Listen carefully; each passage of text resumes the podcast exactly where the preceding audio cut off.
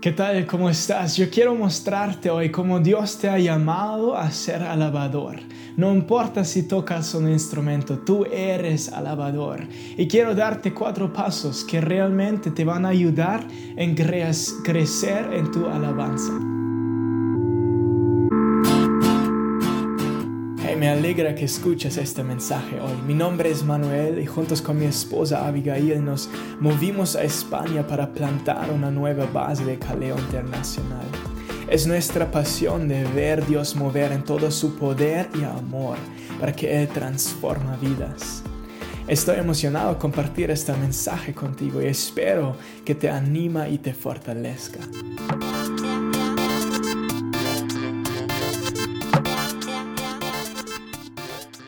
En Salmo 27 leemos de David en versículo 4, una cosa he demandado a Jehová, esta buscaré, que esté yo en la casa de Jehová todos los días de mi vida para contemplar la hermosura de Jehová y para buscarlo en su templo. A mí me encanta David, me encanta la manera que él pensó sobre alabanza, la manera que él hizo parte, la alabanza parte de su vida. Mira, en esa temporada nadie hasta él había alabado de esta forma. Y cuando él comenzó con la alabanza, él, comenzó de entender, hey, yo puedo dar gloria a él, yo puedo levantarle, encantarle canciones, yo puedo entrar a su presencia, yo puedo estar en su casa. Pero yo creo que este clamar que hemos leído aquí en este versículo realmente describe la ADN, la manera que el corazón de David era. Y eso es, una cosa tengo, no hay mil bendiciones, sino esta una cosa yo quiero. Yo quiero estar en tu presencia. Yo me quiero quedar en tu presencia y yo voy a alabarte. Lo único que quiero es estar en este lugar. Eso era, era el corazón de David. Y yo creo que eso describe la ADN de un alabador. Un alabador es más preocupado con eh, cómo Dios se siente, cómo Él es, que cómo yo soy, cómo yo me siento, si tengo un buen día o un mal día. Un alabador es 100% enfocado en su presencia. Ahí me quiero quedar, en este lugar donde puedo estar con el Señor, donde puedo alabarle. ¿Qué es el problema con alabanza hoy en ese día? Yo creo que uno de los problemas que enfrentamos no es qué tal el sonido, cómo van las canciones, cantamos Hillsong o cantamos Bethel o cantamos lo que sea. El problema no es las canciones que cantas, el problema no es el tipo de música que tienes en la alabanza. Yo creo que uno de los problemas que hemos enfrentado es que la gente se convierta, llegan a la iglesia, están ahí unas semanas y, y tenemos el pensamiento, ellos automáticamente también van a entender cómo, qué significa ser alabador. Ellos van a entender la alabanza. Y tal vez si alguien lo explica, lo explica de la manera como se participa en la alabanza de la iglesia. Pero hemos perdido esta parte del corazón de David, esta parte que solo habla sobre las intenciones, los deseos en el corazón de alguien. Porque es fácil levantar tu mano, es fácil levantarte, es fácil cantar una canción. El parte más difícil de aprender es cómo puedo ser alabador con todo mi ser, cómo puedo llevar esta ADN como David lo tenía. Y por eso quiero mostrarte un versículo en San Juan 4, versículo 23. Ahí dice, pero la hora viene y ahora es cuando los verdaderos adoradores adorarán al Padre en espíritu y en verdad. Porque también el Padre tales adoradores busca que lo adoren un día y ya. Ahora es el tiempo donde los alabadores van a alabar en verdad, en espíritu, y Dios ya está buscando alabadores. Mira cómo no dice gente que alaba, no dice cristianos que alaban. La alabanza no es solo un parte, una actividad que haces que que es parte de tu vida cristiana, sino la alabanza es lo que tú eres. Toda tu vida, todo lo que haces. Hay muchos llamados, me imagino, sobre tu vida. Hay muchos llamados que encontramos en la Biblia. Uno de esos llamados es, haz discípulos todas las naciones. Es un llamado demasiado grande, pero todavía es más bajo que el llamado de ser alabador. Yo creo que todos esos otros llamados prácticos lideran, nos guían a este último lugar donde todo es alabanza para el Señor.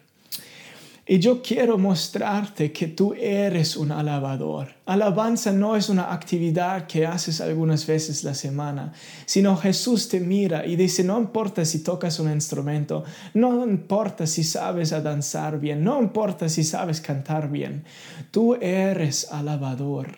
Mira en el cielo un día, ¿qué vas a hacer? ¿Qué vas a estar haciendo? Yo creo que la una cosa que vas a estar haciendo ahí todo el tiempo es alabar a Dios.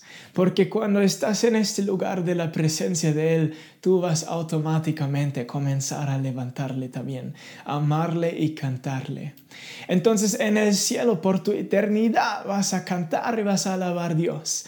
Hoy en este día ya tenemos la oportunidad de participar en eso, de ya hacerlo, que es tan increíble que un día va a llenar nuestras vidas, creo y ya puedes hacerlo. Pero yo quiero invitarte que cambias tu enfoque, cambia la manera que piensas sobre alabanza, de algo que solo pasa un domingo o solo pasa un martes, lo que sea, solo pasa algunas veces la semana en la iglesia o que pasa una vez el día en mi tiempo de oración.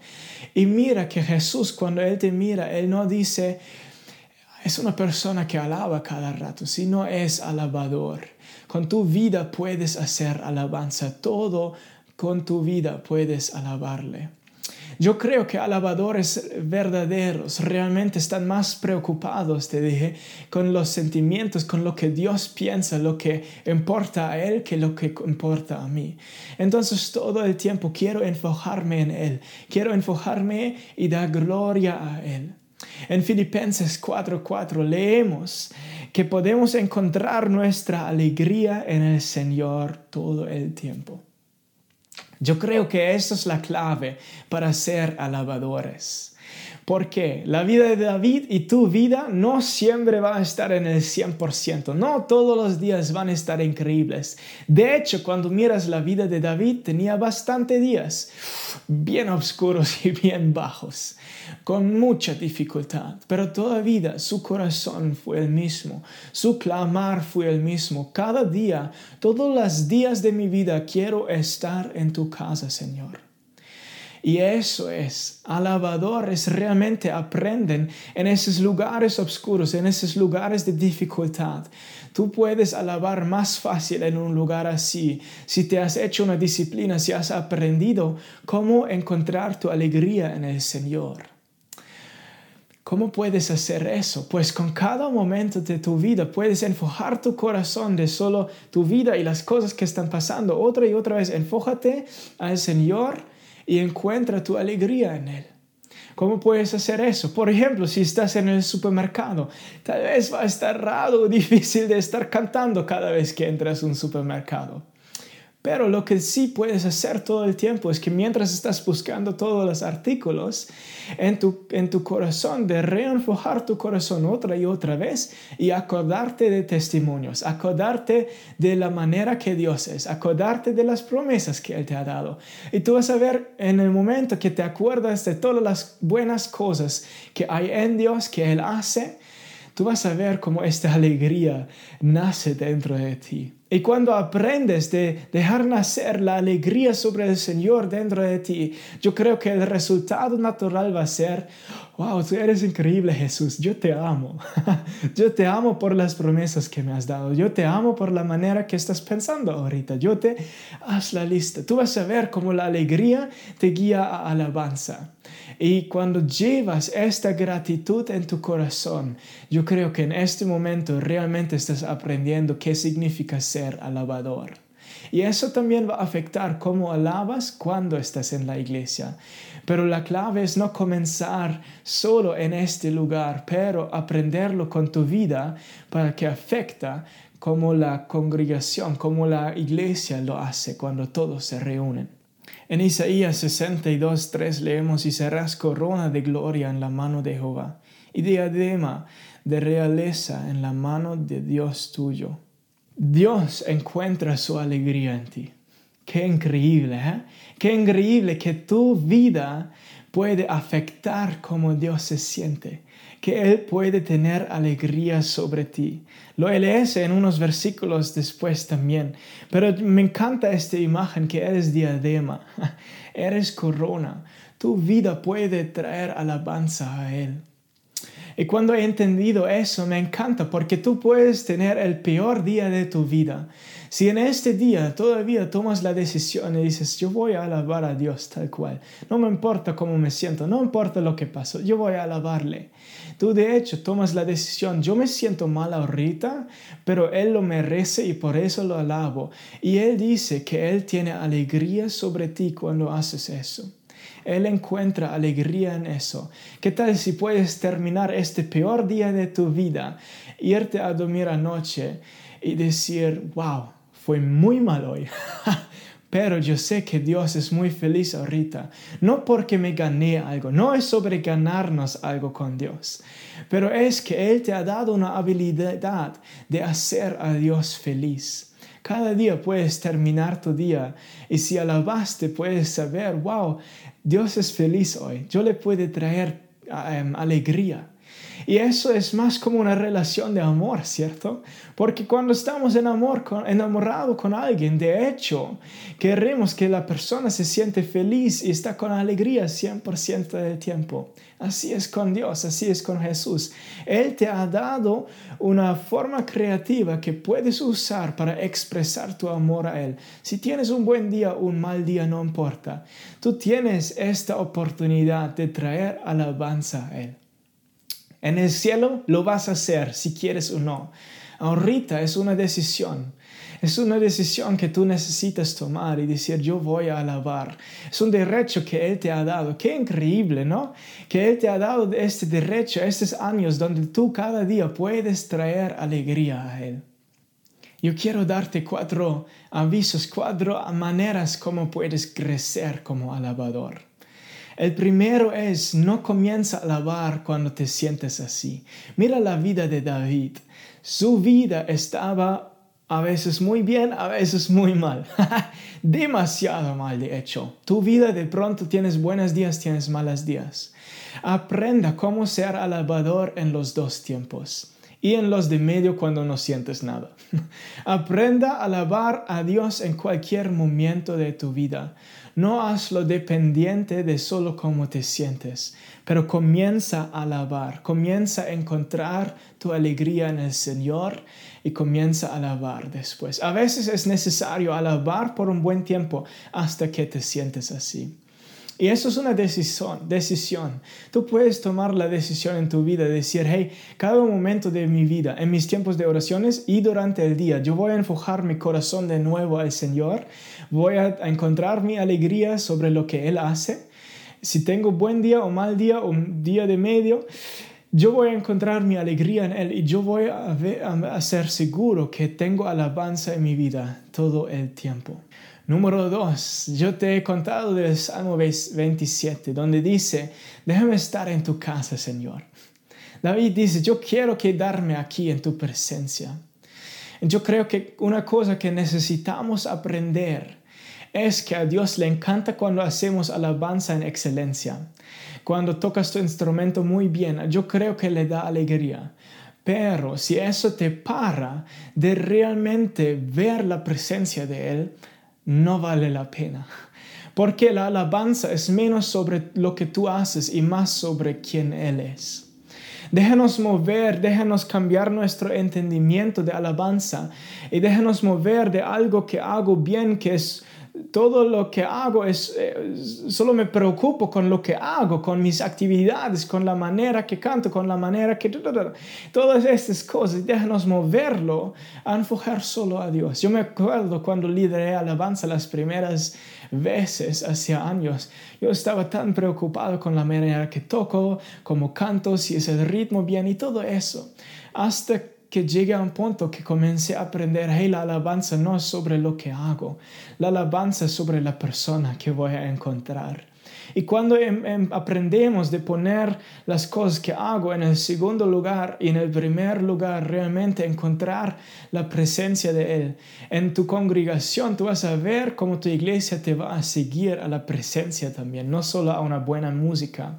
Y en tu propia vida tú vas a ver como esta ADN que David tenía, este corazón de un alabador, como tú lo vas a obtener más y más y más. Número tres, yo creo que si queremos aprender cómo hacer alabanza, sería bueno ver al cielo, porque en el cielo todo el tiempo hay alabanza. Dios está ahí, los ángeles están alrededor, las criaturas están alrededor alabándoles, cantando santo, santo, santo, tú eres digno. Entonces, cuando nosotros queremos aprender cómo alabar, yo creo que es buena idea mirar al cielo. ¿Cómo es en el cielo? Las criaturas, los ángeles y los ancianos, ¿cómo funciona la alabanza? Y Dios puso una, una batería, una pila en esos, estos ángeles diciendo, oiga, mejor canta santo, santo, santo, porque así soy yo y nunca paras.